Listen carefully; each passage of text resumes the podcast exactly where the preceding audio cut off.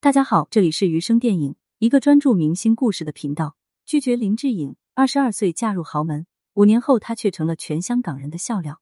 一九九五年五月十八日，香港浅水湾豪华别墅里正在举行一场声势浩大的婚礼，宾客有香港和台湾商界及娱乐界名人。现场除了鲜花气球外，还有一比一制成的人形玩偶遍布每个角落。帅气的新郎穿着得体的西装，高挺的鼻梁上架着一副金丝边眼镜，斯文儒雅。他身边的新娘穿着洁白的限量版婚纱，头上戴着皇冠，圆圆的脸上满是笑意，水汪汪的眼睛里幸福仿佛要溢出来。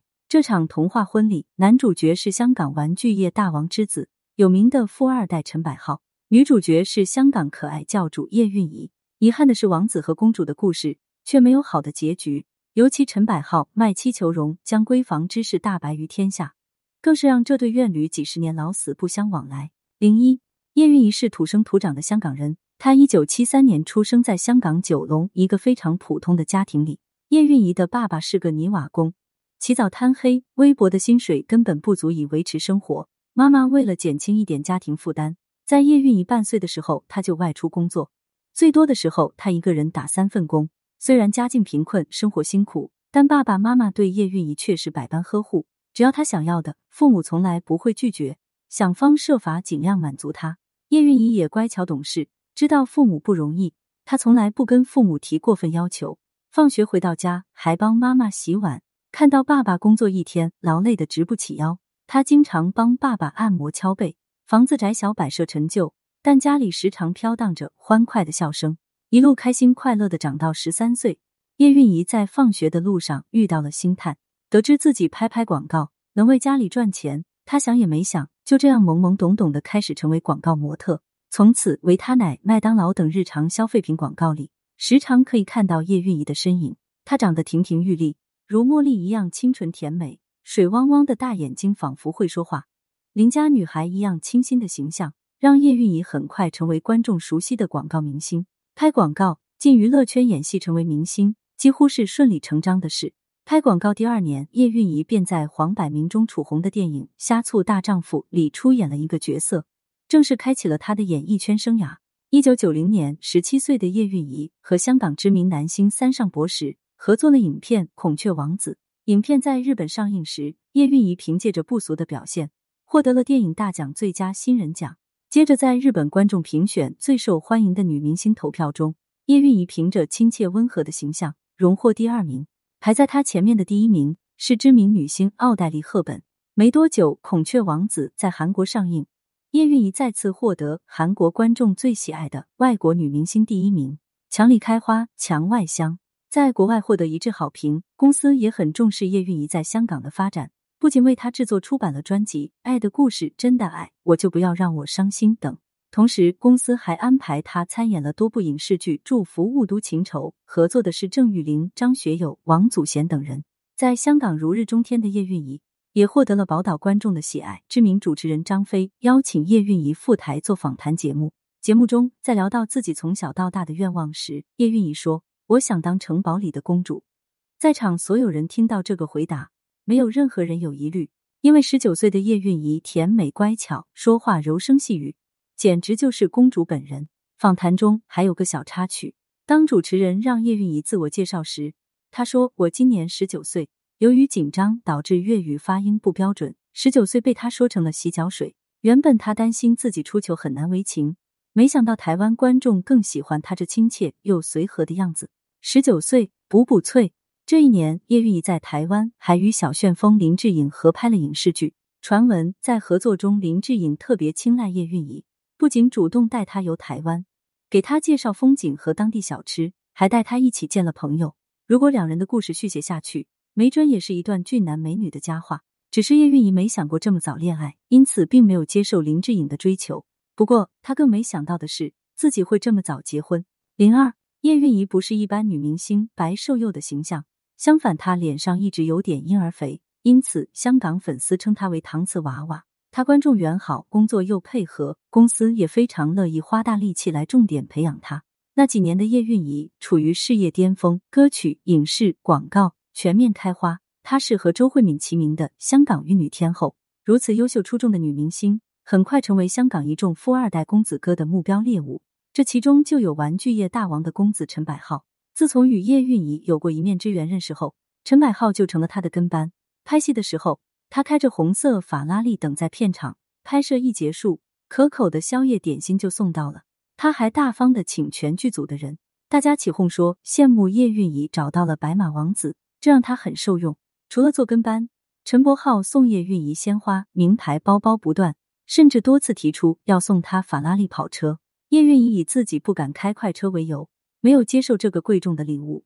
有一次，叶蕴仪有点小感冒，陈百浩非常紧张，他放下工作，从加拿大飞回香港。陪在叶蕴仪身边，直到她感冒痊愈复工，他才又飞回加拿大处理工作。除了礼物大餐，陈百浩还每天十几个电话对叶蕴仪嘘寒问暖。相识一个月的时候，陈百浩在两人相识纪念日这天，用九百九十九朵玫瑰摆成一个巨大的心形，向叶蕴仪求婚。叶蕴仪感动之余，含泪答应了陈百浩。婚礼上，二十二岁的叶蕴仪笑得开心又满足，她憧憬着结婚了，成家了。终于实现了城堡里的公主的梦想，生活却很快向这个不谙世事的公主露出了她的獠牙。一九九六年三月份，儿子出生了。此时，陈百浩的工作越来越忙，每次叶蕴仪问起他在忙什么，他都不耐烦的挥手打断他：“问这么多干嘛？跟你说你能懂吗？”叶蕴仪觉得难堪，他干脆在儿子满月后提出要出去工作。没想到这个决定遭到了公婆的强烈反对，公公大声呵斥：“你工作能挣几个钱？”我们陈家丢不起这个脸，说着还拿出一本支票薄甩在桌上，要用钱自己填。我们陈家几时亏待过你？叶蕴仪没有拿支票，也断了复工的念头。她开始带着儿子和朋友们聚会、逛街，没想到被狗仔拍到登上杂志，又招来公婆一顿指责。公公规定叶蕴仪不能随便带着儿子出门，身边必须有保镖跟着才行。与其说是为了保护儿媳和孙子，不如说是怕丢了陈家的面子。叶蕴仪觉得婚姻生活与自己幻想的完全不一样。好在有儿子的陪伴，她并不觉得有多苦。日子一天天过去，儿子四岁这年，叶蕴仪生下了女儿。原本她指望着丈夫能看在两个孩子的份上，多回家多陪陪他们。没想到陈百浩变本加厉，流连于声色场所，一次又一次被记者拍到搂着不同的欢场女子纵情酒色。偶尔陈百浩回家，听到孩子哭闹，极不耐烦。他摔东西，爆粗口，妈叶蕴仪没有一点女人的样子，像个母夜叉。叶蕴仪跟公婆诉苦，希望他们劝劝自己的儿子。公公不以为然，说男人就是逢场作戏而已，聪明的女人要学会闭嘴闭眼，才有太平日子过。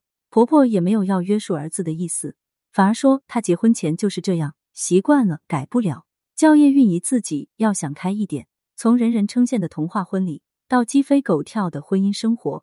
前后不过五年时间，童话都是骗人的，现实的生活是疲惫的。叶蕴仪心灰意冷，她向陈百浩提出离婚。零三，早在叶蕴仪结婚前，父母就对这桩婚事表示了担忧。毕竟自己是贫寒之家，女儿虽然凭自己努力混出头，但根子上就跟人家豪门不相配。婚后也正如父母所忧虑的那样，富豪之家，高门大户，表面阔气风光。内里规矩教条，足以淹没一个如花似玉的年轻女子。有一次，孩子不停哭闹，叶蕴仪好不容易到半夜四点才哄睡他们。刚躺下两个小时，又得起来跟公婆一起共进早餐，这是家里雷打不动的规矩。叶蕴仪简单扎了头发，穿着睡袍就下楼，没想到刚走到餐桌前，就被婆婆凌厉的眼神呵斥：“小户家庭出身，果然没教养。”叶蕴仪不想自己的孩子在这样的家庭长大。离婚时，她极力主张要拿到两个孩子的抚养权。陈百浩同意签字，同时双方约定八百万抚养费以及每个月固定五千元港币生活费。叶蕴仪没想到陈百浩虎毒莲子也不顾，他以生意失败为由向法院申请破产。别说八百万抚养费，就是区区五千港币，他都一分也不曾拿出来过。叶蕴仪性格温顺，他更不想自己的私事闹得满城风雨，让人看笑话。打落牙和血吞，他没有为抚养费打官司，拿着婚前的积蓄，叶蕴仪带着两个孩子到九龙租了一个两居室，过着简单的生活。没工作，没进账，生活一举一动都要花钱，积蓄很快见底。恰在此时，儿子生病，叶蕴仪打电话问陈百浩，希望他看在孩子的份上拿点钱出来。电话那头，陈百浩如滚刀肉一般，要钱没有，要命一条。无奈的叶蕴仪只好向父母开口借钱，才算及时把孩子送到了医院。这件事被媒体曝光后，陈百浩大为光火。他觉得叶蕴仪不给他面子，把家事抖落给外人听，于是他二一天作五，大爆叶蕴仪的私事。我也不是不管孩子，问题是叶蕴仪这个女人太贪得无厌了。当初离婚我是没办法，她这个人欲求不满。我工作这么累，哪有功夫天天应付她？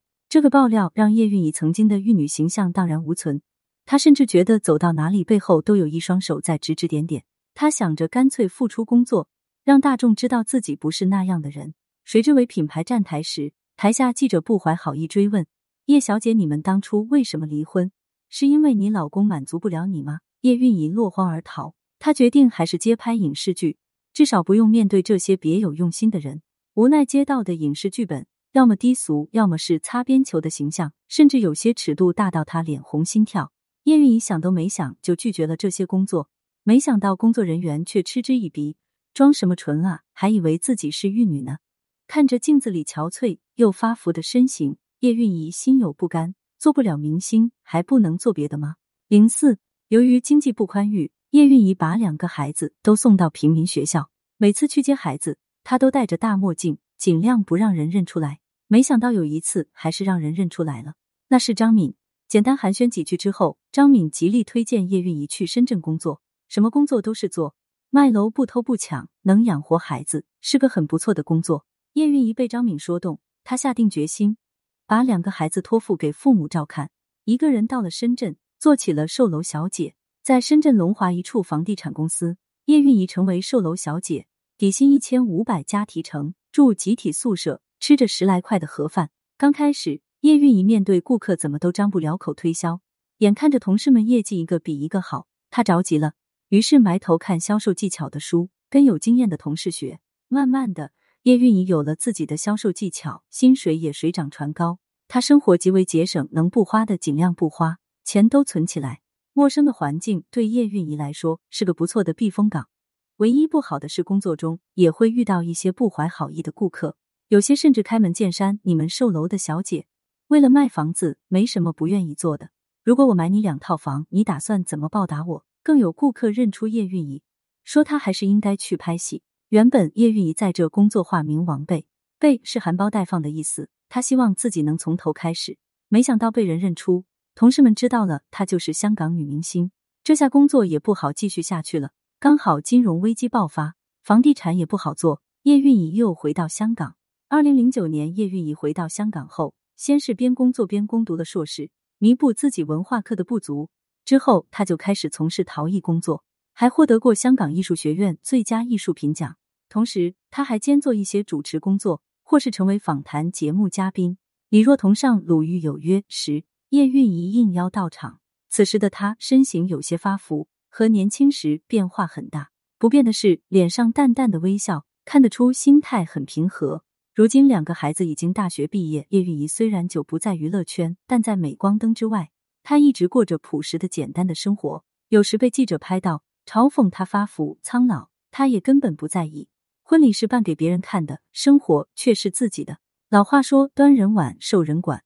叶蕴仪在得知所托非良人之后，果断选择离婚，一个人把两个孩子拉扯大。